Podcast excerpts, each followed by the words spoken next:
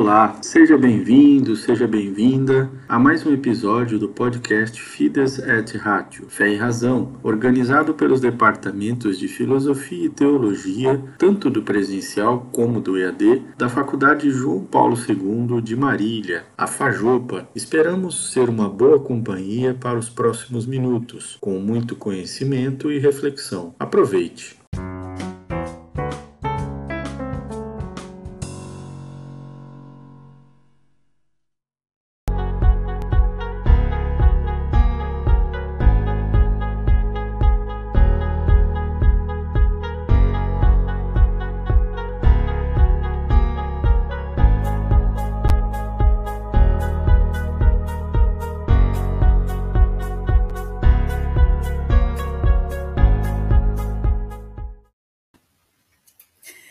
Olá a todos, bem-vindos e bem-vindas a mais uma webinar Missiologia.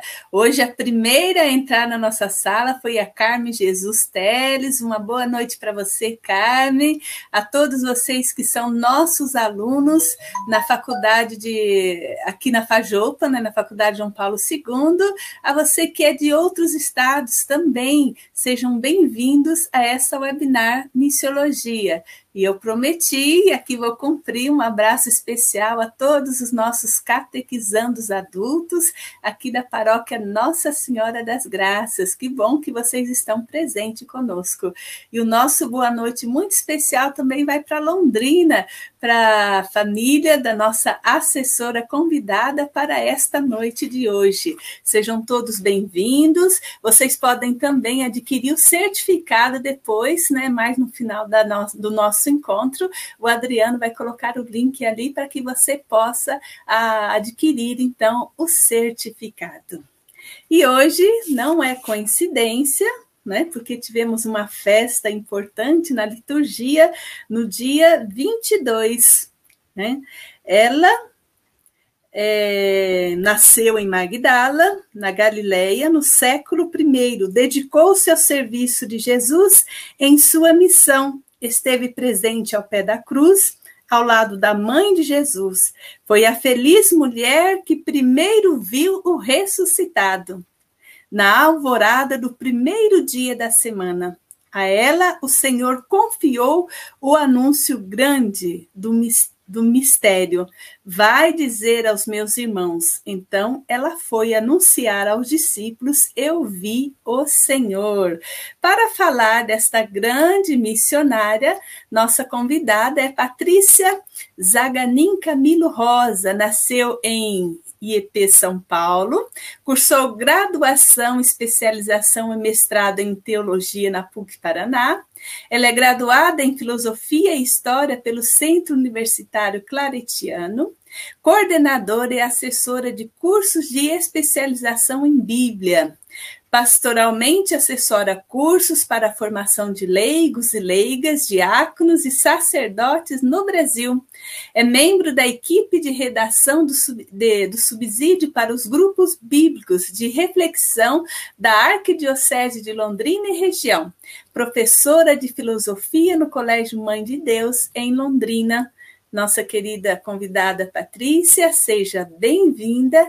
É uma grande alegria ter você hoje aqui conosco. E ela é aluna do Freildo, que esteve conosco falando da liderança da mulher no Antigo Testamento, que foi muito boa a reflexão, o encontro que nós tivemos com Freildo, e ele foi, e ele que indicou então a nossa querida Patrícia, toda a tua família de Londrina, aqui de São Paulo, o nosso muito obrigado, nosso boa noite. Eu sou a irmã Elizabeth, sou missionária de Maria Chaverianas, temos também a nossa casa em Londrina e estou aqui animando o Conselho Missionário do Estado de São Paulo. E nós temos essa webinar quinzenalmente, no próximo mês nós vamos passar apenas para uma webinar por mês. E são reflexões que nos ajudam a crescer neste nosso florescer missionário. Portanto, querida Patrícia, seja bem-vinda, a casa é tua. Boa noite, irmã Elizabeth. Que alegria estar aqui. Boa noite, Adriano. Boa noite a todos os internautas, os alunos, catequistas, professores, meus alunos daqui de Londrina, das escolas, dos cursos de pós-graduação, minha família, enfim, todos aqueles que conheço, aqueles que não conheço. Uma boa noite. Que bom que alegria estar aqui com vocês, receber esse convite para juntos refletirmos sobre uma figura muito importante, que às vezes passa despercebido para nós. É ela, Maria Madalena. Vamos aprender com ela, ser líder, ser missionário, ser discípula fiel do Senhor. Bem, nós vamos então fazer uma reflexão sobre o segmento discipulado de Maria, Madalena, entender quem foi essa mulher e descobrir pistas para a nossa missão, para o nosso trabalho pastoral, para a nossa formação. É importante dizer, né? O meu professor sempre diz: é, falar das mulheres na Bíblia sem uma mulher que fale sobre é muito estranho, né? Então, por isso que eu fui convidada para vir aqui compartilhar um pouco com vocês do que eu aprendi dos meus mestres. É uma grande alegria. É, o tema, a nossa temática dessa noite é Maria Madalena, um exemplo de liderança no movimento de Jesus. Devemos nos perguntar: por que será que Maria Madalena é com certeza um exemplo de liderança no movimento de Jesus? O que já ouvimos falar sobre Maria Madalena?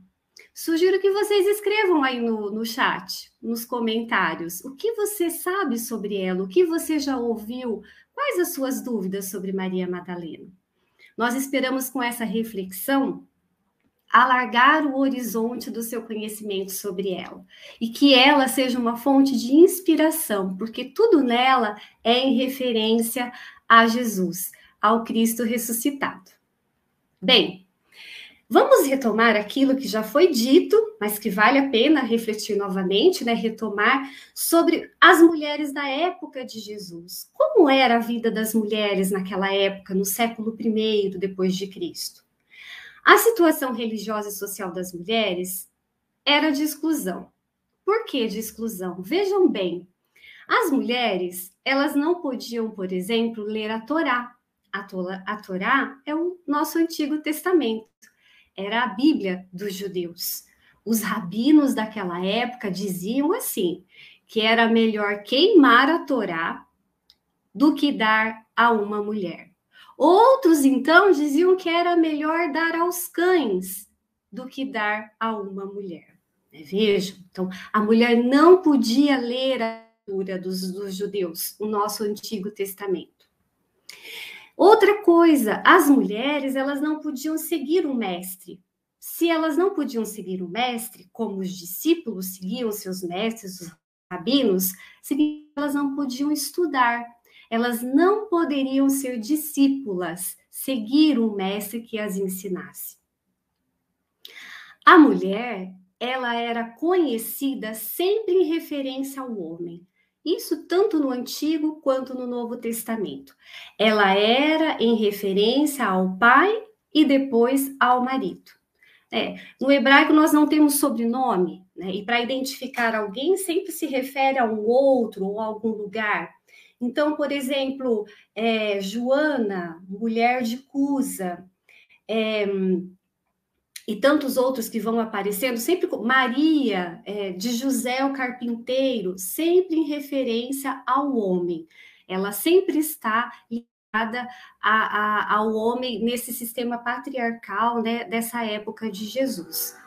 As mulheres também, minha gente, assim como as crianças, elas não eram contadas.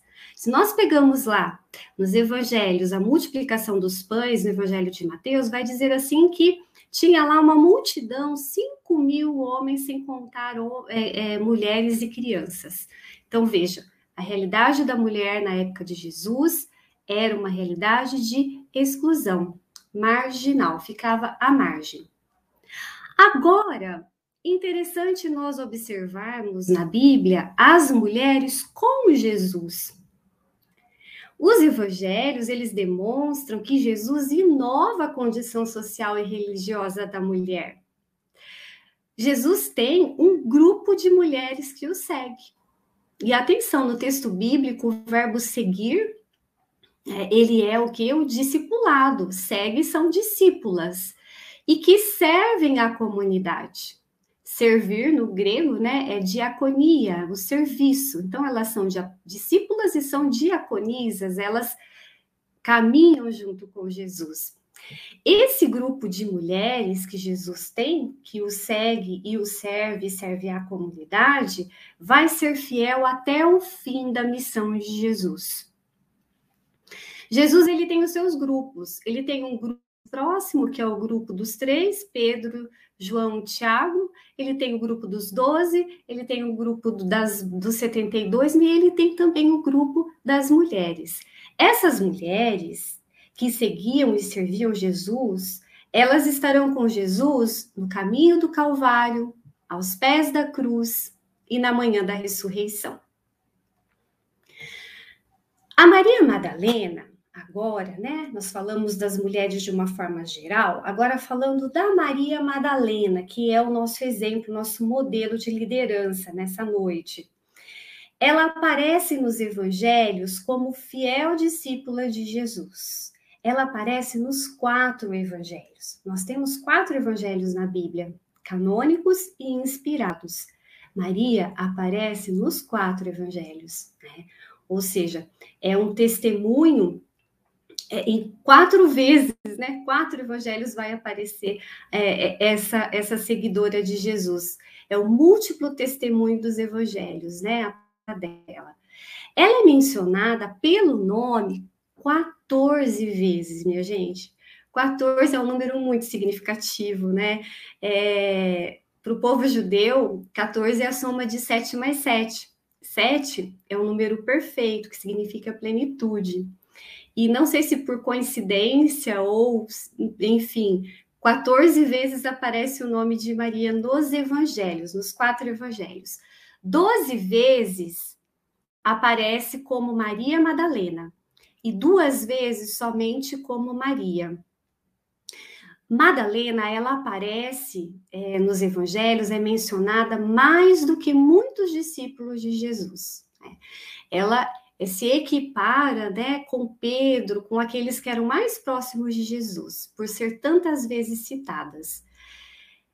Ela está presente, então, desde o início do ministério de Jesus na Galileia, o texto que nós vamos conhecer daqui a pouco está no Evangelho de Lucas. Ali nós vamos ver como que Jesus começa a sua missão junto com Jesus, que anuncia o reino, né, cura as pessoas e traz uma boa notícia. Ela também está presente no sepulcro, onde se torna portadora da boa nova da ressurreição. Então, assim como as outras mulheres, Maria, ela vai aparecer como líder do grupo e vai estar junto desse grupo feminino, desse grupo de discípulas de Jesus. Nós vamos entender por que ela é considerada e ela aparece como líder do grupo feminino que segue Jesus. Bom, se pegamos lá no Evangelho de Lucas, capítulo 8, dos versos 1 ao 3, Lucas narra assim: depois disso, ele, Jesus, andava por cidades e povoados, pregando e anunciando a boa nova do reino de Deus. Os doze o acompanhavam, assim como algumas mulheres que haviam sido curadas de espíritos malignos e doenças. Eram elas Maria, chamada Madalena, da qual haviam saído sete demônios Joana, mulher de Cusa, o procurador de Herodes, Susana e outras e várias outras que o serviam com suas possibilidades. Veja que interessante. Jesus inicia o seu ministério na Galileia e Lucas nos narra aqui, somente Lucas nos narra, né? É, os doze o acompanhavam, assim como dizer assim como é tal qual, ou seja, a, o grupo feminino que segue Jesus é equiparado ao grupo dos doze. E é muito comum na Bíblia que aquele que é o líder, aquele que é o mais importante do grupo, é sempre mencionado primeiro. Se nós pegamos a lista dos doze nos sinóticos, quando Jesus constitui os apóstolos, o primeiro da lista vai ser Pedro. O último da lista dos doze vai ser Judas Iscariotes, aquele que traiu o Senhor. Então, Maria, ela é apresentada como líder desse grupo que, assim como os doze que seguem Jesus, são discípulos de Jesus, elas também o são. E é interessante perceber que Maria, quantas Marias existiam naquela época, quantas Marias existem hoje? Por isso, então, essa denominação chamada Madalena. Diferente de Joana. Joana, ela é mencionada como mulher de Cusa. E o procurador Gerodes ainda detalhado. A Susana não é mencionado de onde é, a quem pertencia e várias outras que não são é, mencionadas. Elas serviam Jesus, né, a diaconia com as suas possibilidades, com aquilo que elas possuíam. Bem, a Madalena, nos evangelhos, de acordo com, com Lucas, ela é a líder do grupo feminino. Então, no grego, quem é nomeado por primeiro é o mais importante. Ao que tudo indica, a Maria, ela não tinha marido, porque quando ela é mencionada, ela está sempre em, refer em referência à aldeia onde morava, e não ao nome de um homem que seria o comum naquela época. Ela é Maria, chamada Madalena. Então, ela é indicada é, como uma mulher que não tem referência nem ao pai e nem ao marido. Ela vivia em Magdala, Magdala é uma palavra hebraica que significa torre forte. Né? Então, Magdala era uma pequena aldeia que ficava, e, e, ainda, e agora existe um sítio arqueológico, né? É, lá na Terra Santa, na, na antiga Galileia, às margens do, do, do mar de Tiberíades, que é o mar da Galileia, chamado assim também. Tem uma pequena aldeia lá na margem, então, do mar da Galileia, e que fica entre Tiberíades e Cafarnaum. E essa essa aldeia, essa pequena cidade, ela é mencionada na Bíblia somente aqui para indicar quem era essa discípula de Jesus. Isso é muito significativo e nos traz uma mensagem sobre Maria de Madalena. O nome dela, originalmente, na língua hebraica, é Miriam de Magdala. Miriam significa amada de Deus, aquela que é amada por Deus. Magdala significa da torre forte.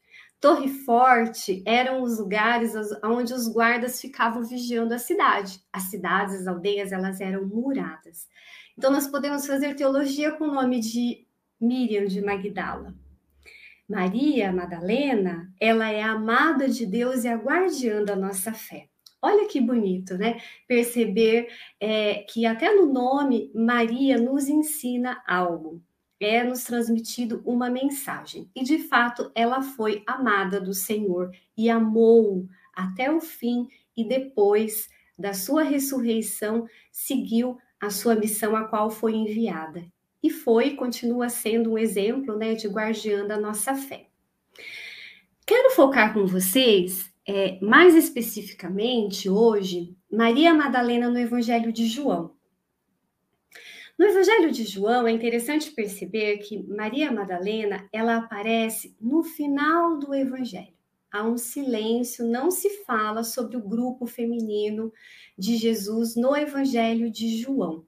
Ela aparece na cruz, lá no capítulo 19, e depois ela aparece no sepulcro, no capítulo 20.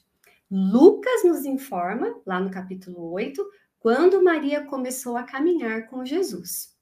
A experiência que ela fez, ela foi curada, né? Ela foi libertada de uma enfermidade muito grave que ela possuía, e essa experiência, esse encontro com Jesus mudou decididamente, definitivamente a vida de Maria de Magdala, a sua história.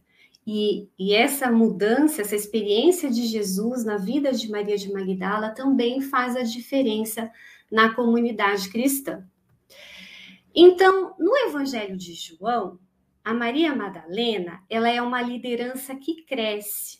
Por que, que ela é uma liderança que cresce? Ela aparece pequena no Evangelho de João. Ela aparece no final da lista dos nomes dos que estão é, na cruz com Jesus. Né? Ela é a última da lista, mas ela vai ser a primeira na ressurreição. Por isso ela cresce dentro do Evangelho de João. Né?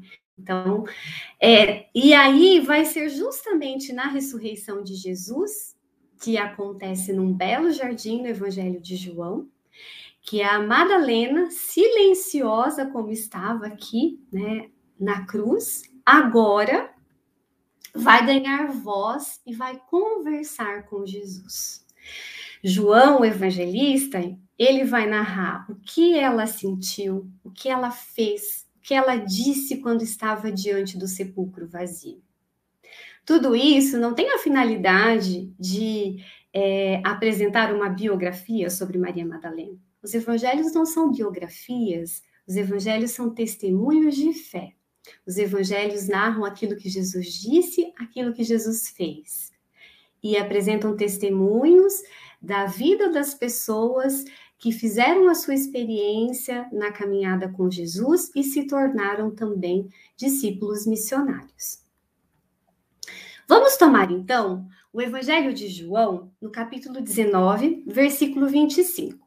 Vamos ler e perceber como João narra a presença de Miriam de Magdala aqui aos pés da cruz.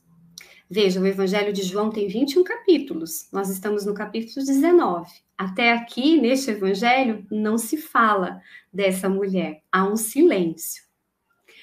Perto da cruz de Jesus, permaneciam de pé sua mãe, a irmã de sua mãe, Maria, mulher de Clopas a mulher sempre em referência ao homem, aqui no caso o marido. E Maria Madalena. Então veja, Maria Madalena é a última a ser mencionada aqui é, no Calvário, no Evangelho de João. Jesus, então, vendo sua mãe e perto dela o discípulo a quem amava, disse à sua mãe: Mulher, eis o teu filho. Depois disse ao discípulo: Eis a tua mãe. E a partir dessa hora, o discípulo a recebeu em sua casa. João se refere à sua mãe no seu evangelho sempre como mulher. E ele usa essa expressão quando ele se dirige a quatro mulheres no evangelho. Aqui nós já vimos que é a mãe. É, lá atrás, é, quando João narra o encontro de Jesus, aquele longo diálogo com a samaritana, Jesus se dirige a ela como mulher. Quando Jesus é, está junto daquela mulher que foi apresentada como uma pecadora pelos fariseus, ele se dirige a ela como mulher. E daqui a pouco a gente vai descobrir quem é a quarta a quem Jesus se dirige como mulher e por que ele é, se dirige assim a essas mulheres, né? O que isso significa no Evangelho de João. Então, como eu disse, Maria aparece aos pés da cruz, contempla o crucificado, está aqui como testemunha fiel que desde a Galileia acompanhou Jesus, aprendeu com ele, foi testemunha ocular daquilo que Jesus fez, daquilo que Jesus disse. Ela aprendeu do Mestre. Talvez aqui na cruz o silêncio fale mais do que palavras. Maria contempla o seu Mestre, entregando a vida livremente por amor. Bem, aí então acontece uma mudança. Maria cresce dentro desse evangelho de João. Lá no capítulo 20, dos versos 1 a 10, nós temos então o relato da ressurreição de Jesus. O texto diz assim: no primeiro dia da semana, o primeiro dia da semana para os cristãos é o domingo. Maria Madalena vai ao sepulcro, Veja que o título, né? Maria Madalena vai ao sepulcro. Então, o contexto é aqui o sepulcro, né? Paixão, morte de Jesus. Era de madrugada, quando ainda estava escuro. E atenção, olha que importante aqui o verbo ver no Evangelho de João e ver que a pedra fora retirada do sepulcro. Maria faz o que então? Corre e vai a Simão Pedro e ao outro discípulo que Jesus amava e lhe diz: Retiraram o Senhor do sepulcro e não sabemos onde o colocaram. Pedro saiu então com o outro discípulo e se dirigiram ao sepulcro. Os dois corriam juntos, mas o outro discípulo correu mais depressa que Pedro e chegou primeiro ao sepulcro. Inclinando-se, Viu os panos de linho por terra, mas não entrou. Então chega também Simão Pedro, que o seguia, e entrou no sepulcro. Viu os panos de linho por terra e o sudário que cobrira a cabeça de Jesus. O sudário não estava com os panos de linho no chão, mas enrolado em um lugar à parte. Então entrou também o outro discípulo que chegara primeiro ao sepulcro viu e creu. Pois ainda não tinham compreendido que, conforme a Escritura, ele devia ressuscitar dos mortos. Os discípulos então voltaram para casa. Veja que interessante o que João nos narra. Vamos observar aqui nesse trecho, nesses dez versículos, quais são as reações, o que é que é demonstrado é, de Maria. Veja, a Maria vai, então sempre aqui o vai, né? Aqui, aqui vai se repetir. Aonde? No sepulcro. Veja que é, sete vezes aqui se repete a palavra sepulcro, é um contexto de morte. Ela vai de madrugada, quando ainda estava escuro, é uma escuridão da madrugada e a escuridão em que os discípulos de Jesus se encontram depois da sua morte. Todos fugiram. Maria continua lá. Ela vê, então Maria vê. Quando ela vê, ela corre. O evangelho tem muitas corridas. Estamos na época das Olimpíadas, né? Tem uma maratona evangélica em João e nos outros evangelhos, em outros momentos da Sagrada Escritura. Então, ela corre no domingo de madrugada e vai. Ela sempre está indo vai em direção a Simão e o outro discípulo que Jesus amava, que provavelmente é João que escreveu o Evangelho, um dos doze. E ela diz, então agora Maria fala. Primeiro ela fala para o grupo. Por isso Simão Pedro aqui, né, é o chefe dos doze. Olha, retirar o Senhor e ela se refere a Jesus como Senhor. Senhor no grego é o Kyrios, que corresponde ao tetragrama, ao nome sagrado de Deus no Antigo Testamento. Tiraram ele. Não sabemos, ela não sabe onde o colocaram. E aí imagina a cena, Maria foi correndo e daí volta Pedro correndo e o outro discípulo João corre mais depressa ainda que Pedro e vai todo mundo para o sepulcro. Veja, não se constata a ressurreição de Jesus, sepulcro vazio é preciso a aparição do Senhor. Os discípulos constatam que o corpo não está lá. João viu e creu, o discípulo amado. Mas ele, João narra que eles não tinham compreendido e então voltaram para casa. A Maria, diferente dos discípulos, não. Ela continua no sepulcro. Ela demonstra emoções e sentimentos, esperança, confusão, desilusão, até se encontrar com seu Senhor. Seguindo então o Evangelho de João, capítulo 20, verso 11. João diz assim, continua o relato. Maria estava junto ao sepulcro. Então, Maria foi ao sepulcro de manhã, avisou os discípulos e permaneceu no sepulcro e aqui ela é chamada de Maria, né? É no versículo 11 e 16, as duas únicas vezes em que não é chamada de Maria Madalena. Ela estava junto ao sepulcro, de fora, e olha o que Maria faz, chorando. Enquanto chorava, inclinou-se para o interior do sepulcro e viu dois anjos vestidos de branco. Eles estavam sentados no lugar onde o corpo de Jesus fora colocado, um à cabeceira e outro aos pés, como que guardando, né, o corpo de Jesus. Disseram-lhe então, então os anjos falam agora com Jesus. Mulher, por que choras? E ela lhes diz: Levaram meu senhor e eu não sei onde o colocaram. Dizendo isso, voltou-se e viu Jesus de pé. Mas não sabia que era Jesus. Jesus lhe diz: Mulher, por que choras? A quem procuras?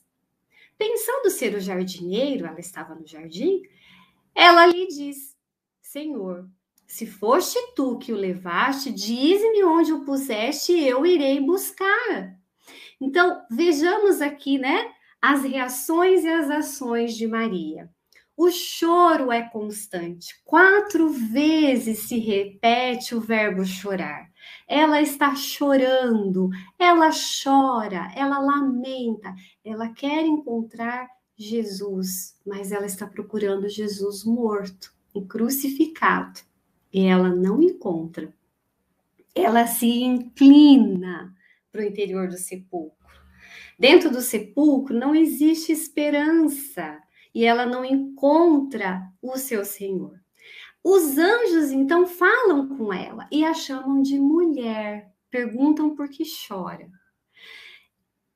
E então ela se volta, vira-se né, do sepulcro, ela muda a sua visão e ela então vê Jesus de pé. No entanto, e é interessante esse detalhe, que o, o corpo é, do ressuscitado, ele tem a mesma identidade, mas ele é um corpo glorificado. Ela não o reconhece quando o vê. Mas ela, ela não sabia que era Jesus. E Jesus fala com ela e a chama de mulher também. Mulher, por que choras? A quem procuras? O Evangelho de João, o Evangelho procurar, ele é muito importante. As primeiras palavras do Evangelho de João para os discípulos são: o que é que vocês estão procurando? E o tempo todo procuram Jesus, mas é Jesus que encontra, né? E quem encontra Jesus vai anunciar que encontrou o Senhor. E agora Jesus pergunta para Maria: o que é que você está procurando? Maria pensa que é um jardineiro, né? Porque no Evangelho de João, a, a, quando Jesus está é, junto com os seus discípulos no Jardim das Oliveiras, ele é preso num jardim, depois ele é sepultado no jardim e ele ressuscita no jardim.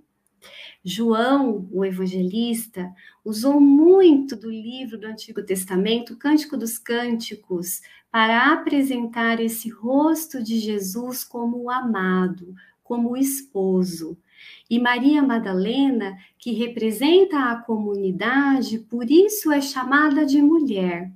Mulher é uma expressão dirigida para a esposa. É uma linguagem entre esposo e esposa.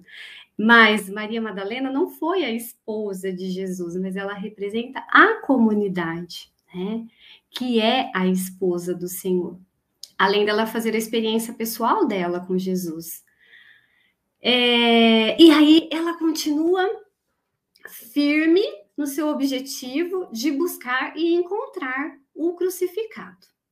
No entanto, quando Jesus fala com ela e ela não o reconhece, Jesus torna a falar com ela novamente no versículo 16. E Jesus diz o que para ela? Maria.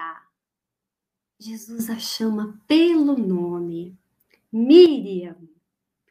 Voltando-se, ela lhe diz em hebraico. No mesmo instante, Maria reconhece. E ela diz o que para Jesus? Rabuni, que quer dizer mestre. E Jesus então conversa com ela: Não me retenhas, pois ainda não subi ao Pai. Vai, e Maria é craque em ir, porque ela já foi no sepulcro, ela já foi a Simão Pedro, ela é craque em voltar-se, Ela se volta, ela se inclina, ela se volta, ela se volta novamente e ela já é atleta, ela já correu um monte, né? E aí então Jesus é envia no imperativo uma ordem: vai, porém, a meus irmãos e diz-lhes: suba meu Pai e vosso Pai, a meu Deus e vosso Deus. Maria Madalena foi anunciar aos discípulos. E ela diz, disse para os discípulos, então, vi o Senhor e as coisas que ele lhe disse. Interessante notar que quando Maria se refere a Jesus como Rabuni, é uma expressão muito carinhosa para se dirigir ao mestre, Rabi, em hebraico. Né? E quando Jesus a envia, ele dá uma ordem, vai, né? Vai, Maria. A meus irmãos, ele se dirige aos discípulos e à comunidade como seus irmãos, porque Deus é pai de Jesus, meu pai. Portanto, se Deus é pai de Jesus, ele também é pai da comunidade que nasce. É nosso pai, é vosso pai. Portanto, a comunidade deve ser uma comunidade de irmãos, e Maria tem a missão de anunciar a eles, a comunidade, que Jesus está vivo. Ela viu o Senhor. Assim como Jesus apareceu é, para os outros, é, depois tem outras aparições, Maria também, Madalena, viu o Senhor. Né? Então, meu Deus e vosso Deus. Então, Deus é Pai nosso, Deus é nosso Deus, assim como é de Jesus, do ressuscitado. E Maria foi, ela foi anunciar, ela é anunciadora do Evangelho, da ressurreição de Jesus. E as coisas que ele lhe disse, ela transmitiu aquilo que Jesus disse a ela, né? ouviu, ela ouviu o Senhor. Bom, o que, que, nós podemos né, observar conhecendo o Evangelho de João, o, o, relato da ressurreição né, de Jesus, aonde Maria ela tem um papel muito importante. Nós podemos perceber que a Maria Madalena ela procurou Jesus incansavelmente. Ela sentiu desespero, ela correu até os discípulos, contou que o sepulcro estava vazio, ela não se conformou, ela chorou, ela reclamou o corpo do seu Senhor até que o encontrou. Ela não desistiu. Isso, Maria é um modelo de perseverança na caminhada com Jesus. Quando tudo está escuro, quando parece que é o fim, Maria não desiste e ela tem a alegria de se encontrar por primeiro com o Senhor ressuscitado. Para sua alegria e surpresa, ele não estava morto, ela encontrou vivo. E Jesus a chamou pelo nome. Né? Jesus chamou-a pelo nome e imediatamente ela o reconheceu. Jesus, no Evangelho de João, diz assim: Eu conheço as minhas ovelhas e elas me conhecem, elas conhecem a minha voz. Né? Maria falou com Jesus de um jeito muito especial. Gente, é um diálogo entre ela e Jesus. Ela voltou-se para ele, o chamou de Rabuni, uma forma elevada de rabi, usada como um título de honra e reverência que quer dizer meu Senhor, meu mestre. Duas vezes somente nos evangelhos aparece esse título para Jesus de Rabuni. Uma vez aqui nesse relato com Maria Madalena, e outra vez, lá no Evangelho de Marcos, é, quando Jesus encontra o filho de Timeu, o Bartimeu, né, as portas ali de Jerusalém, o cego, que volta a enxergar. Maria Madalena, então, ela tem, quando Jesus a chama pelo nome, a sua verdadeira identidade restabelecida por seu querido mestre. Ela recupera a alegria de viver, porque enquanto ela procurava Jesus morto, se encontrou com Jesus vivo e recebeu a grande missão de anunciar aos irmãos o que viu e ouviu do próprio Senhor. Ela é uma grande missionária. A alegria de Maria de Magdala vai além do que ela vê, do seu reencontro com Jesus. É a alegria de quem presencia o cumprimento das promessas de Deus. aquilo que foi prometido se cumpriu. Jesus anunciou na sua paixão nos sinóticos, né, que ele morreria, mas que ele ressuscitaria no terceiro dia. Maria, com certeza, estava na caminhada junto com o grupo. Maria percorreu todo o trajeto do ministério de Jesus. Assim como os discípulos, os doze, o grupo de Maria também estava na caminhada. É a certeza da presença viva e atuante de Jesus no meio da comunidade. Então, a alegria da Maria é a alegria da ressurreição. Né? A alegria da ressurreição. A, gal, a, a alegria do Evangelho, né, que o Papa Francisco fala tanto. É, quão maravilhoso deve ter sido para Madalena escutar a voz de Jesus.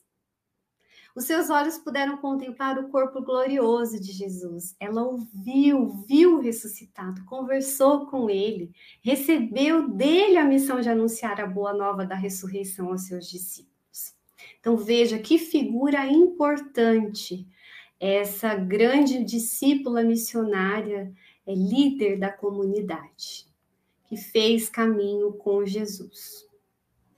No entanto, eu preciso dizer para vocês que na história da igreja, a Maria Madalena, ela acabou passando pela história como uma pecadora. Talvez você já tenha ouvido dizer que Maria Madalena, ela é a santa que intercede pelas prostitutas. A gente já ouve algumas coisas nesse sentido, é muito comum. E, isso aconteceu na história da igreja, é fato. Isso se deu por uma é, errada interpretação, uma exegese bíblica que foi feita inadequada, mas não propositalmente, né? É fruto de um contexto da época da igreja, né, no passado. A igreja também ela é filha do seu tempo, ela é conduzida pelo Espírito, mas ela também é filha do seu tempo. Então, Maria Madalena, essa do Evangelho que nós acabamos de ver, ela acabou passando pela história como uma mulher pecadora. Ainda hoje é lembrada como uma prostituta arrependida. Sabe por quê? Porque ela foi confundida durante muitos séculos na Igreja do Ocidente com a mulher pecadora que banhou os pés de Jesus com suas lágrimas e o enxugou com seus cabelos. E também com a mulher adúltera. O texto da mulher pecadora fica no Evangelho de Lucas, capítulo 7, versos 36 ao 50. O versículo 50 conclui o capítulo 7 e imediatamente Lucas narra no capítulo 8, 1 até o 3, que nós vimos anteriormente, o grupo de discípulas é, de Jesus. E lá diz que aquelas mulheres haviam sido curadas de suas enfermidades e que Maria, é, ela havia sido curada porque Jesus a tinha libertado de sete demônios. Então, na hora de fazer a interpretação do texto, Gregório Magno, lá no século VI, faz bastante tempo, né? A confundiu em uma das suas homilias com essa mulher pecadora que antecede o relato, né, a narração de Lucas dizendo que de Maria tinha sido expulsado sete demônios. Né? A pecadora não tem nome, não sabemos qual era o pecado. O texto só diz que ela era pecadora. Bom, se na sequência Lucas continuou narrando e disse que de Maria, chamada Madalena, tinha sido expulso sete demônios, só pode ser essa mulher pecadora. Se ela é pecadora, são sete, Bom, então nós temos sete, sete pecados, os sete pecados capitais. Bom, se é mulher, então o pecado dela devia ser uma prostituta. Né? Então foi essa foi a interpretação que foi feita, né, erroneamente. E por fim, minha gente, todas as mulheres que são é, pecadoras ou que têm algum problema na Bíblia que são anônimas, elas são chamadas de Maria Madalena. Isso é muito comum em, milha... em dezenas de filmes que nós temos por aí, livros né, que fantasiam, músicas muito atuais dentro da nossa Igreja Católica que ainda apresentam Maria Madalena como uma pecadora, redimida, arrependida. Nos evangelhos, nós vimos que em nenhum momento Maria é apresentada como uma pecadora, menos ainda como uma prostituta. Não que uma prostituta seja menos que ninguém, mas cada um merece ser chamado e reconhecido por aquilo que foi, por aquilo que é. E os evangelhos é, não mencionam que Maria era uma prostituta. No entanto, isso se, tomou, se tornou né, na, na igreja. Bom, quanto aos sete demônios, o, sete, o número sete na Bíblia, ele é identificado simbolicamente como o número da plenitude. Meu Deus do céu! Então quer dizer que era uma plenitude de demônios? Atenção! Nos evangelhos, tudo aquilo que não se tem explicação, não se sabe de onde vem, nem onde se soluciona. Vou dar um exemplo: a epilepsia, por exemplo. Se alguém caísse com é, epilepsia, estava possuído por um demônio. Né? Então, aqui, o sete, que é um número é, que simboliza a plenitude, quer dizer que a, a doença grave, o que acometia Maria, era muito grave. Né? E indica simplesmente o fato de que dela ter sido libertada de uma grave situação de doença. E mais que isso, gente, para dizer que a, a, a, libertação, a cura, esse encontro com Jesus transformou a Maria de forma plena, restituiu a sua vida.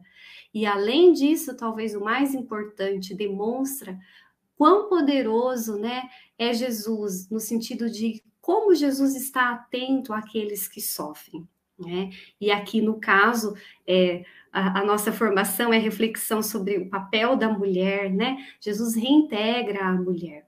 Né? Então, nós podemos dizer que Jesus reintegra a mulher na igreja, na comunidade, na sociedade, plenamente, com plenitude. Né? Fica muito mais é, é, é, significativo o texto interpretado assim. Bem, é, o Gregório Magno ele viveu no século VI. No entanto, Hipólito de Roma, que é um dos padres da igreja, que viveu no século II e III, entre os anos 170 e 235 depois de Cristo, ele fez uma análise do livro Cântico dos Cânticos. O Cântico dos Cânticos é uma obra poética fantástica que fala do amor apaixonado entre a amada e o amado. E ele então fez uma análise à luz do evangelho, e Hipólito, então, chegou à conclusão de que Madalena, e ele ensinou isso para a comunidade cristã, ela era a representação da noiva, e que o amor descrito no poema era o amor espiritual da Madalena por Jesus. Olha que beleza isso, né? Daí, então, esse sentido de que Maria, ela representa a comunidade, ela teve a sua experiência pessoal, mas ela representa a comunidade cristã, a igreja. Na Bíblia é muito comum falar de um para falar de toda a comunidade. E aí então, Hipólito de Roma dá merecidamente um título importantíssimo para Maria.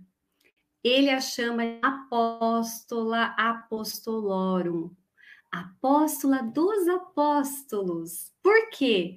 Porque ela foi a primeira testemunha da ressurreição e recebeu do ressuscitado a missão de anunciar aos apóstolos. Ela recebeu, ela viu, ouviu e ela foi anunciar à comunidade. Depois, lá no século XIII, grande, né, São Tomás de Aquino retoma o título de apóstola dos apóstolos, né, de Hipólito de Roma.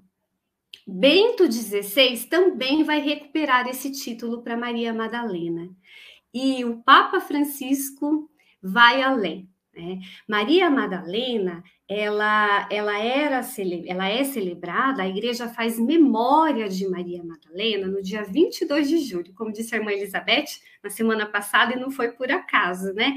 Que a gente está tendo essa formação sobre essa grande mulher, essa grande discípula. A igreja fazia memória no dia 22 de julho. Agora, a igreja celebra a festa litúrgica. Foi elevada a uma festa litúrgica a pedido do Papa Francisco. O Papa Francisco disse que deve-se festejar, celebrar a memória de Maria Madalena da mesma forma, com a mesma dignidade que se celebra a dos apóstolos. E a expressão do Papa Francisco, aqui entre aspas, ele diz sobre ela: Maria Madalena demonstrou grande amor por Cristo, porque ela demonstrou grande amor por Cristo em tudo aquilo que ela fez, acompanhou, ouviu, foi anunciar. Então, a igreja celebra uma festa litúrgica, que é de, né, de memória, é algo a mais, né? Com, com muita é, alegria, dignidade. Isso, isso é fantástico para nós, para a comunidade, é, é, esse reconhecimento do papel de Maria Helena é, na comunidade cristã. Nós devemos celebrar, né? É, muita alegria essa festa litúrgica. Interessante notar que, se vocês forem em ordenações diaconal, sacerdotal, Nessas celebrações são cantadas, é cantada a, a ladainha de todos os santos. Né? E eu não sei se vocês já perceberam, mas são sempre invocados os nomes dos apóstolos. Começa por Pedro, é uma ladainha longa, belíssima, é cantada também é, na liturgia da Páscoa. E o décimo terceiro nome a ser invocado é o de Santa Maria Madalena né, seguida dos apóstolos, ali junto com os apóstolos. É muito interessante observar isso. Bem, afinal, o nosso tema, a temática de hoje, é o exemplo de liderança no movimento de Jesus. Maria como esse exemplo, esse modelo. A que conclusão nós podemos chegar depois de analisar o, o texto, é, de conhecer aquilo que a igreja diz sobre ela? Bom, o caminho percorrido por Maria Madalena nas pegadas de Jesus nos mostra que para tê-lo como Senhor, antes é preciso vê-lo. Maria, em algum momento da sua vida lá na Galileia, ela encontrou Jesus. É. Por isso, depois de fazer a experiência de ser acolhida por ele, de ser vista por ele também, ela o seguiu e o, e o serviu. Ela aproximou-se dele. Então, vê-lo, aproximar-se, ouvi-lo. Maria ouviu aquilo que nós lemos nos evangelhos, junto com os outros discípulos. Foi testemunha ocular. Falar com ele. Maria conversa com Jesus, ela dialoga com ele para depois sair em missão. Né? Nosso curso aqui é de missiologia, né? não dá para sair em missão sem fazer uma experiência, um encontro pessoal com Jesus. Então, é através de um encontro pessoal com Jesus que o cristão amadurece na fé e passa a dar, dar testemunho com seu modo de ser e de agir, tornando-se um sinal de Cristo no mundo. Maria ela foi e continua sendo um sinal de Cristo no mundo. Como é que nós podemos também ser um sinal de Cristo no mundo, visto que somos, talvez a maioria, é, cristãos batizados? Ou se não somos, estamos aqui querendo entender, aprender algo, também fazer uma experiência com Jesus. Maria Madalena, ela é apresentada nos evangelhos como modelo de seguidora fiel, devotada do Senhor e como liderança forte, Magdala, torre forte, Miriam, amada de Deus, né? Como liderança forte e independente na igreja primitiva. Sua ousadia e fidelidade a Jesus, o projeto do Reino de Deus, é um exemplo de liderança para as mulheres de hoje as mulheres hoje na igreja, nas pastorais, nas comunidades, nas lutas populares, na família, em tantas dimensões da sociedade, onde estivermos. E aí, uma provocação para nós. Quem será que são hoje as Marias Madalenas? Elas estão aí? Nós as conhecemos, as vemos? Será que somos uma delas? O que essas mulheres fazem? O que elas sonham? Será que elas são respeitadas, acolhidas? Será que sofrem? Será que perseveram? Como vivem? essas testemunhas de Jesus hoje, essas líderes da comunidade? Quais as pistas que Maria, de Mada, Maria Madalena nos indica para seguir e servir Jesus hoje? É uma provocação. Afinal, vocês já estão me ouvindo há mais de 30 minutos, hein? Alguma pista deve ter aparecido aí, que nos indica algo para a missão e para o serviço, para o segmento. Escreva aí no chat para a gente acompanhar o que você pensava antes sobre Maria Helena e o que você pensa agora e as suas dúvidas, se você tiver. Ainda trouxe para vocês, quero deixar sugestões de bibliografia. Como sugestão, tem livro é, da Vilma é, Tomaso.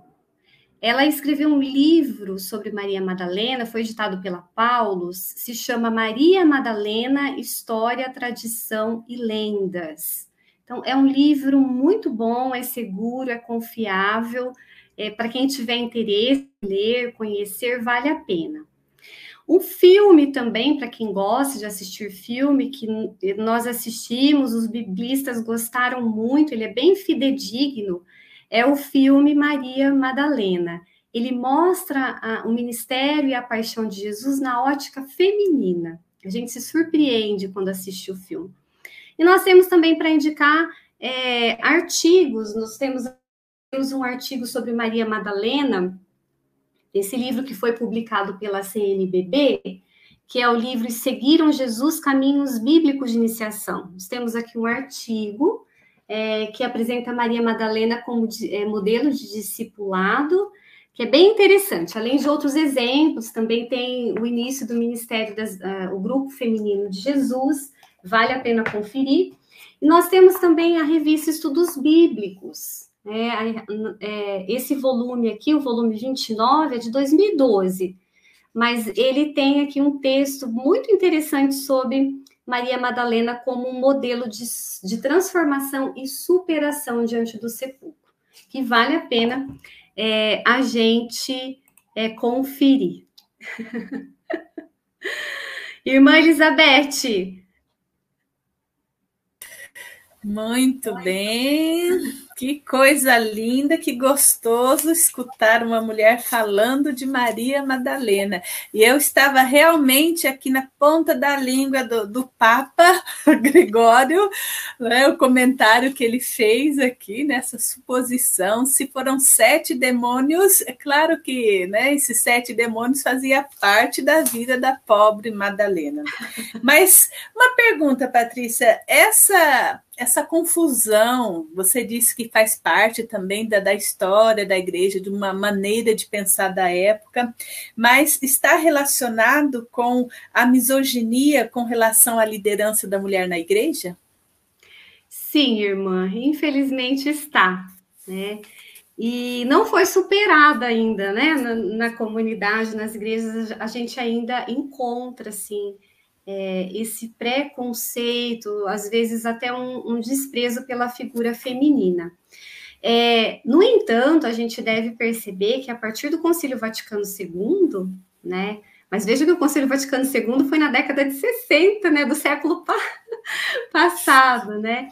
Nós começamos a ter avanços, né? E isso é muito, muito importante, muito significativo, né? Então, assim, as mulheres hoje elas já não se inibem mais quando elas levam, é, são desagradadas ou, ou, de certa forma ofendidas, né?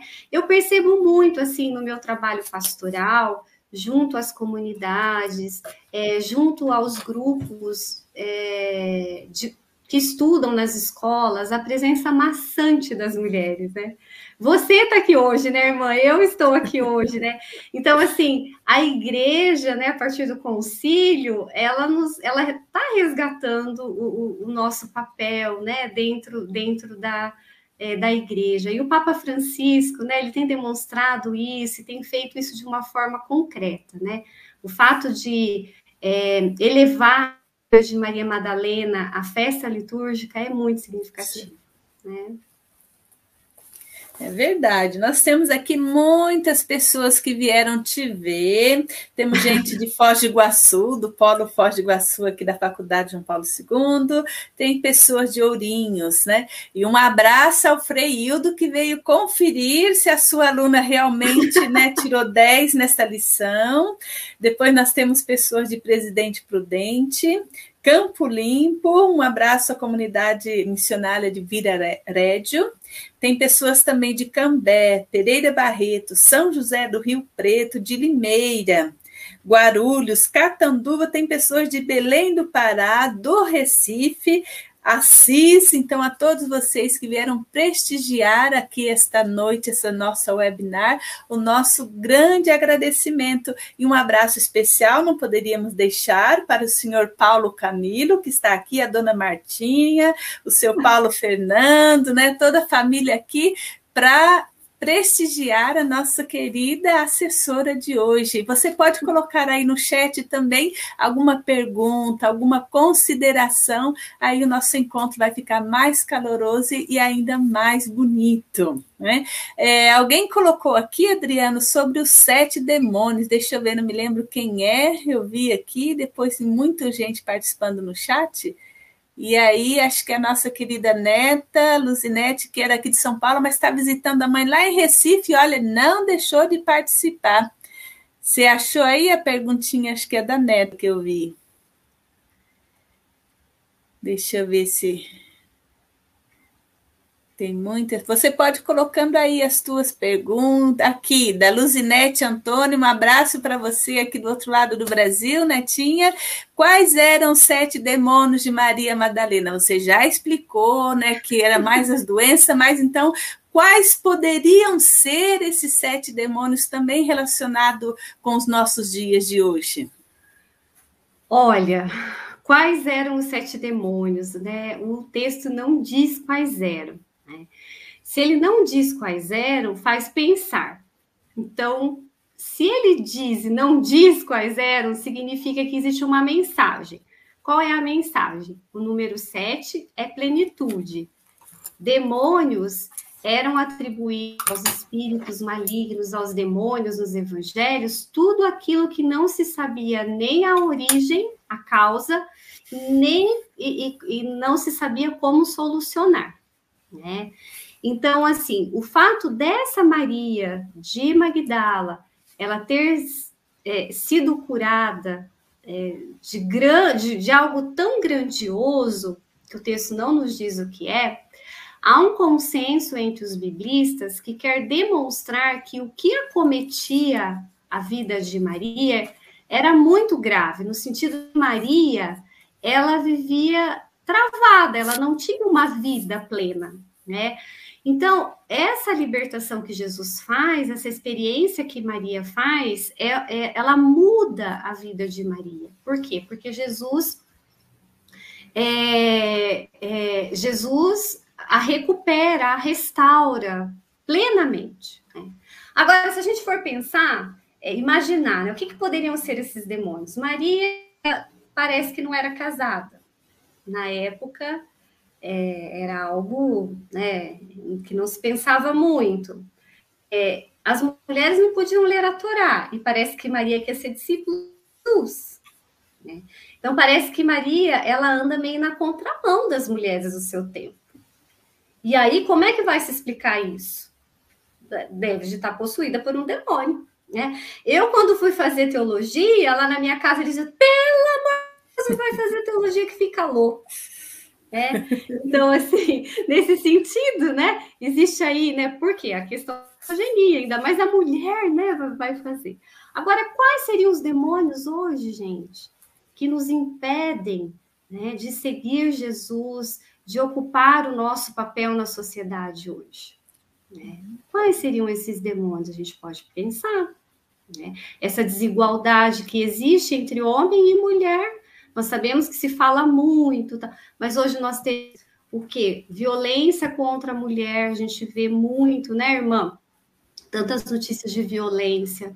A gente ainda encontra é, muita dificuldade de assumir papéis é, instituídos, né, lugares instituídos dentro da igreja, da comunidade, nas academias. Se a gente for ver quantos professores de teologia tem e quantas professoras tem, é um número muito, muito, muito menor, né? E tantas outras situações, eu acho assim que os demônios são tudo aquilo que impedem a mulher de ser o que ela é. Mulher, imagem e semelhança de Deus e é discípula e missionária de Jesus, junto com os discípulos, nem mais nem menos, né? Que está no plano criador, justamente, né? Se a gente volta no relato da criação. Verdade. É, o Pergunta Tomás Aparecido. oh, foi a, a, Netinha lá que falou. É, o Tomás Aparecido de Lima, boa noite, obrigada pela tua participação. Aí o Tomás pergunta: Maria Madalena foi primeira missionária junto com Maria, mãe de Jesus? Se ela foi a primeira missionária, isso. Junto com Maria, mãe de Jesus. Olha, Maria, ela é mãe de Jesus. Né? Ela gerou Jesus, ela educou Jesus, ela esteve na caminhada com Jesus. Né? Agora, o texto bíblico ele não apresenta Maria tantas vezes quanto Maria Madalena é apresentada, e isso é interessante. Né? Ou seja, o que eu quero dizer, o lugar de Maria, mãe de Jesus, é o lugar de Maria. Até fala, chama ela como a grande missionária, né? Ela, aquela que acompanhou Jesus. Agora, se você me perguntasse quem é mais citada nos quatro evangelhos, com certeza é Maria de Magdala. Mais do que a mãe de Jesus. Né? Mais do que a mãe de Jesus. Certo. Gerson Silva, boa noite, obrigada pela participação.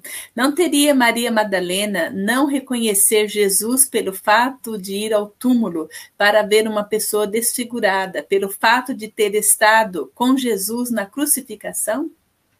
O fato dela não reconhecer o ressuscitado, né? Uhum. Bom, o relato ele é proposital, né?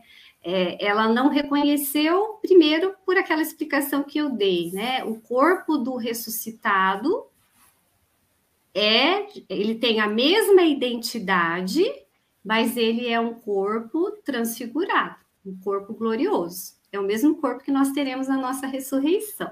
Né? A comunidade tinha essa curiosidade, né? Os coríntios perguntavam para Paulo, mas de que jeito? Daí o Paulo, nós teremos um corpo glorioso como o do Senhor. Então, assim, é, o ressuscitado é Jesus, ele tem a mesma identidade, mas ele tem um, um corpo glorificado. É um corpo é, é, é, do, é o corpo do ressuscitado. É, agora, é, ali no texto é proposital que Jesus a chame pelo nome, né? Aí tem uma mensagem importante na teologia do texto, porque é, Jesus conhece os seus discípulos. Ele uhum. sabe quem eles são. Né? E Jesus lembra a ela quem ela é.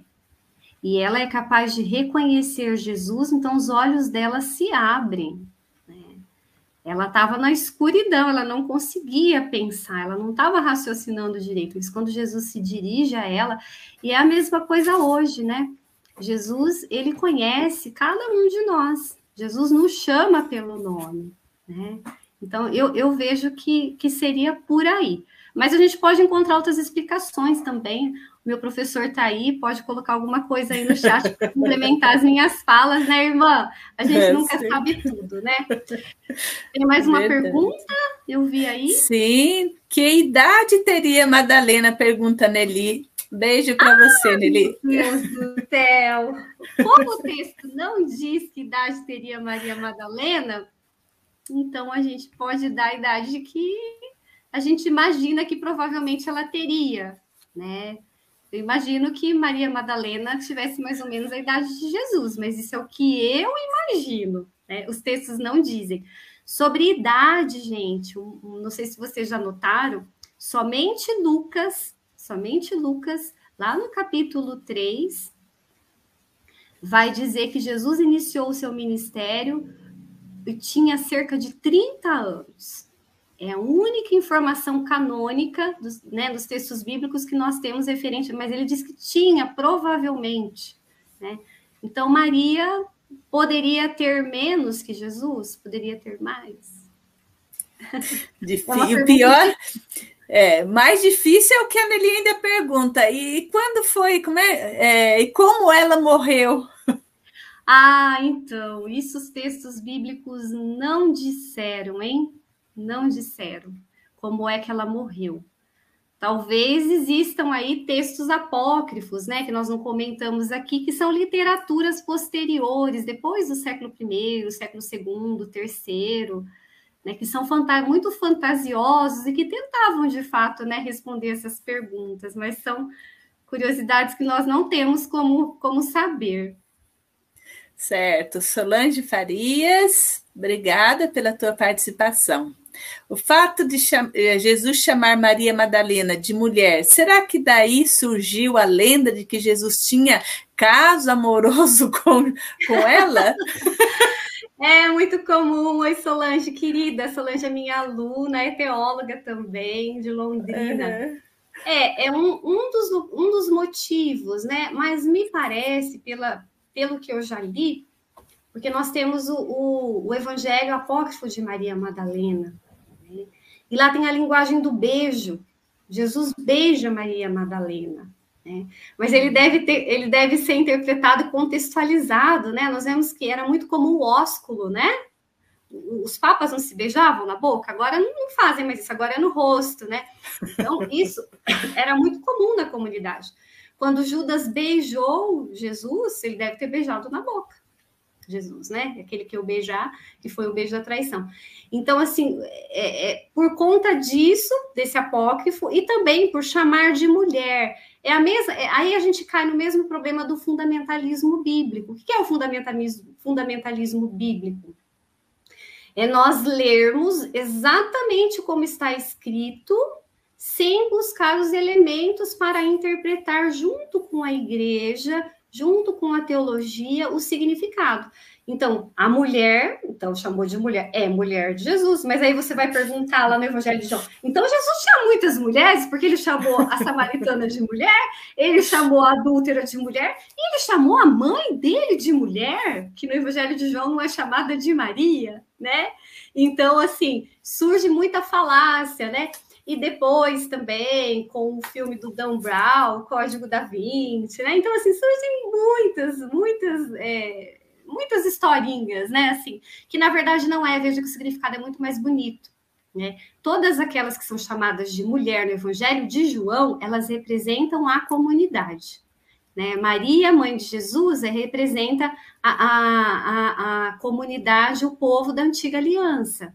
Né? A samaritana representa um povo que também precisa casar com Jesus, precisa fazer aliança com Jesus, precisa fazer parte do projeto de salvação. Os samaritanos que não conversavam com os judeus. É, a, pecadora representa todas as mulheres exclu... podem representar todas as mulheres excluídas que também são chamadas a, a fazerem a experiência com o esposo, com o amado. E Madalena, por ser a, a, a, líder né, do grupo feminino, por ter acompanhado Jesus, ela representa toda uma comunidade cristã. A igreja é personificada na figura de mulher. Isso que é importante perceber. Né? Então, quando Jesus se dirige a uma pessoa, Maria como mulher, ele se dirige a uma comunidade, à igreja, os membros. Mas pode ter surgido daí. A mesma coisa, Solange os outros, é a questão dos irmãos de Jesus. É, a mãe de Jesus, Maria, os sinóticos vão dizer, né? E o seu, Maria os seus irmãos estão aí, Jesus. Eles querem falar com você. Mas se a gente pega no relato que nós lemos de, é, do Evangelho de João, capítulo 20, Jesus, quando ele, ele ressuscita e ele envia Maria, ele vai e diz aos meus irmãos. E Maria vai aonde? A comunidade dizer para os discípulos. Então, irmãos no texto bíblico, quando se, no Novo Testamento, não são esses laços de parentescos que nós entendemos hoje, filhos do mesmo ventre biológico. Né? Irmão significa uma nova comunidade formada é, por Jesus e que está de acordo com o seu projeto. Certo, quero mandar um abraço também para o pessoal de Natal que está aqui presente, todos os catequistas aqui da nossa paróquia Nossa Senhora das Graças. Nosso abraço para cada um de vocês. E o Freildo, é claro, né, que fa está fazendo ele também a sua consideração. Parabéns, Patrícia, foi muito bem. Tirou 10, hein? A maioria das Bíblias traduzem que Maria Madalena e as outras mulheres serviam com seus bens. Elas tinham dinheiro, Patrícia? Olha que pergunta importante. Geralmente, se vocês pegarem na Bíblia, todas as traduções vão colocar lá que Maria, junto com as outras mulheres, no texto que nós lemos de Lucas 8, versos 1 a 3, lá no versículo 3, que elas serviam Jesus com seus bens. Mas atenção, é uma opção de tradução para a palavra, é, para o termo original grego, hiparconton, ele pode ser traduzido como possibilidades, como o ser, aquilo que a pessoa é, o seu jeito de ser. E é interessante que na tradução que foi feita na, no Novo Testamento, só ali ele é traduzido como bens. O que dificulta muito é a missão dessas discípulas de Jesus porque significaria então que só quem possui bens materiais, quem era rica, que poderia é, servir Jesus na sua caminhada e servir os outros discípulos? Não, as mulheres elas seguem e servem Jesus com as suas possibilidades. Quais são as suas possibilidades? Com aquilo que elas são, mulheres. E como é que mulheres podem servir? Elas podem servir Ali não está falando que é o serviço de lavar louça e fazer o cafezinho. Elas também podem, mas não é isso. É diaconia, é diferente do serviço doméstico que nós fazemos, né, mulheres? Não que elas não fizessem também, mas tem esse sentido, elas servem Jesus e, e a comunidade com o seu modo de ser. Imagine o quanto essas mulheres em lugares que Jesus não chegou junto a outras mulheres, elas não puderam fazer isso por Jesus. Nesse filme que eu indiquei, tem algumas cenas fantásticas. O texto bíblico não diz, mas a gente pode imaginar.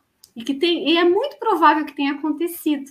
Né? Então, ela, com o jeito feminino delas, elas serviam Jesus e o seguiam. Então, traduzir como bens fica muito restrito. Né? Seria melhor, a melhor tradução, nós escrevemos um artigo sobre isso, as possibilidades, com, a, com o jeito delas, com aquilo que elas tinham.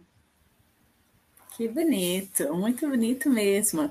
E vai, se você quer registrar aqui a tua presença em esta webinar Missiologia, o Adriano já colocou o link aí, você pode adquirir um certificado, né? Para nós que somos estudantes, é importante os certificados. Se você tiver dificuldade, como aconteceu na, no encontro com o Freildo, de adquirir o certificado, entre em contato com a gente, que eu passo o contato do nosso querido técnico Adriano, que está aqui nos ajudando, e você vai poder, então, é, adquirir o certificado gratuitamente deste nosso encontro de hoje. E tem também um, um, aviso, um recado muito importante.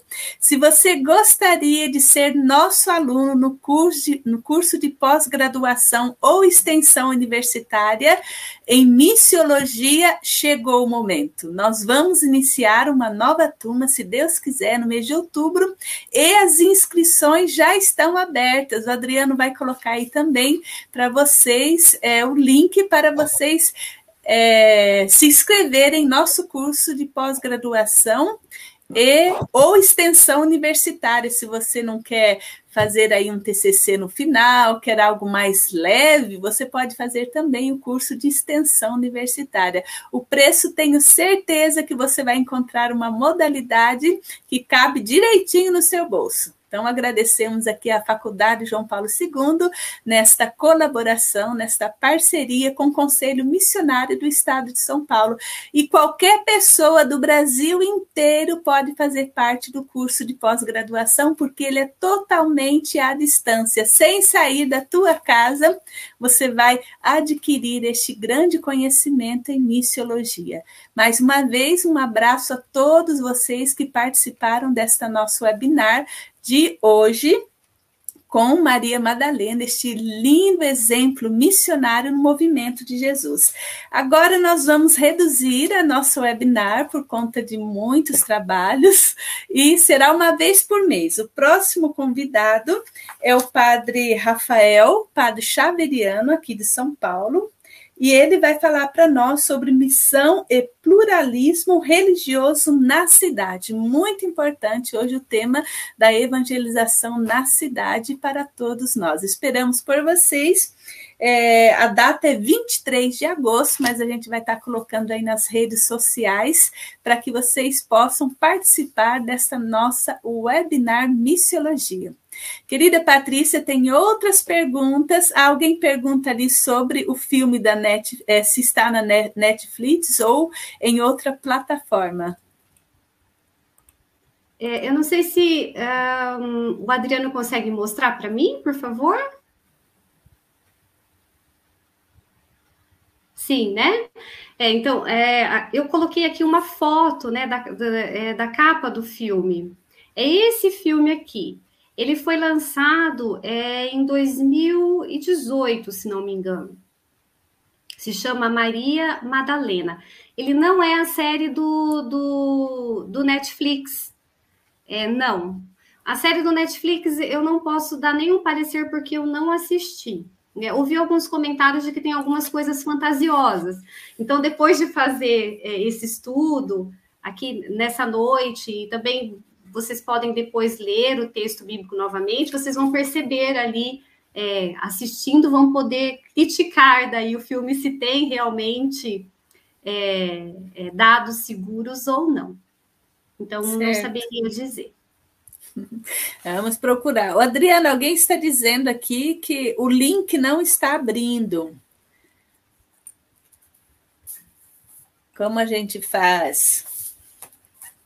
Isso, colocou de novo, tenta aí, senão pode entrar em contato conosco e nós vamos disponibilizar depois para você o link para adquirir o certificado. Foi um encontro muito gostoso, você é muito simpática. e agora, então, passamos, infelizmente, para as tuas considerações finais. Bom, quero dizer que é, falar sobre Maria Madalena é para mim é, é, é, é, uma grande alegria assim é, poder dizer quem Maria Madalena foi, né? Então, quem Maria Madalena foi? Maria Madalena foi uma mulher que viveu na Galileia em um tempo difícil, em que ela tinha tudo e todos contra ela, assim como as outras mulheres. Mas ela teve o seu encontro com Jesus, que o Evangelho não narra com detalhes, ela era cometida de um mal, de uma enfermidade muito grande, e tão grande foi né, a, a, cura que ela experimentou, a transformação que Jesus fez na vida dela, que ela não foi mais capaz de, de, de viver longe de Jesus, no sentido de que ela se apaixonou pelo Mestre Jesus. E no Mestre Jesus, ela descobriu o Cristo. E em Cristo, ela descobriu o ressuscitado e ela descobriu o seu papel na comunidade. Então, Maria, ela é, ela foi e permanece ainda hoje, né? E sempre será é, um modelo de discipulado cristão, apóstola dos apóstolos, é um modelo, exemplo de líder na comunidade e na missão, né? Permanece válida para nós hoje, hoje e sempre. Então, assim, que nós possamos é, ler mais os evangelhos, né, conhecer mais o que os textos bíblicos nos dizem e procurar fontes seguras sobre o que falam do, dos evangelhos, o que falam de Maria, o que falam de Jesus. Existem muitas falácias, né? Mas a gente precisa ler a Bíblia, ler o texto sagrado, os evangelhos com a igreja, com a comunidade, né? Tendo as chaves de leitura para não cairmos aí nos fundamentos fundamentalismos bíblicos, né? E fazermos assim é, interpretações erradas, né? Como aconteceu. A Maria Madalena é, foi conhecida como uma pecadora, né? Uma mulher é, prostituta, era chamada né, de prostituta, e na verdade ela não era. Então, que a gente possa, assim como Maria Madalena, ser anunciador da alegria da ressurreição. É, acho que é isso, irmã. E eu sou apaixonada por Maria Madalena, então passaria a noite aqui falando com vocês e, e, respondendo perguntas que não foram respondidas, mas depois a irmã me passa, a gente tenta contato. E assim, quero agradecer muito todos vocês que ficaram aqui com a gente durante esse horário, né? Que participaram de todos os lugares do Brasil, não sei se tem fora do Brasil, e quero agradecer imensamente a irmã Elizabeth por esse trabalho tão tão belo e tão importante né, para a igreja. O Adriano, que está escondidinho aí, né, mas é ele que coloca a nossa imagem. Não vai aparecer nem um pouquinho, Adriano, para falar um oi pessoal? É, tá pensando que é só a gente? Aparece aí para falar um oi, o pessoal quer te ver. E agradecer ao Freildo, né, meu professor, meu grande professor de Bíblia, e os outros representados nele. Então, assim, só tenho a agradecer e pedir a Deus que abençoe esse trabalho, que abençoe cada um de vocês é, que estão aí na caminhada, na missão, que estão estudando, se dedicando, para que, assim como Maria, também sejam propagadores do Evangelho. Obrigada, obrigada a todos vocês que prestigiam esse nosso webinar mais uma vez. Foi assim uma emoção muito grande. Eu, eu cada vez que fico aqui fico emocionada. Se tem ah, um trabalho que, que vai me fazer falta depois que eu terminar o meu mandato, se Deus quiser, a metade já passou, é da webinar Missiologia. Conhecer gente simpática, assim, competente como vocês nos enriquece muito. Então, nosso agradecimento a você, né, por essa trajetória linda que você tem na tua vida como cristã, como missionária, como professora também. É uma honra tê-la né, como nossa professora, mesmo que foi aqui só por um momentinho. E a gente vai ficar em contato, né? Quem sabe numa próxima vez você volta também conosco. Adriano, não vai aparecer aí para a gente te ver? Olha, o pessoal está querendo te ver agora. Cadê o Adriano? eu estava com eu tô, ah. é, eu, eu, tô, eu tô no meio da sala aqui, tá muito barulho. Ah. Então tá bom, vamos, é só assim, só, só escuta a voz dele. Obrigada, Adriano, né? A esposa Débora também, que de vez em quando ela dá uma mãozinha pra gente, quando o Adriano está aí em outra sala. E obrigada a todos vocês que ficaram até o final conosco. Nos veremos, se Deus quiser, no mês que vem, com mais uma webinar Missiologia. Um beijo no coração de cada um, de cada uma.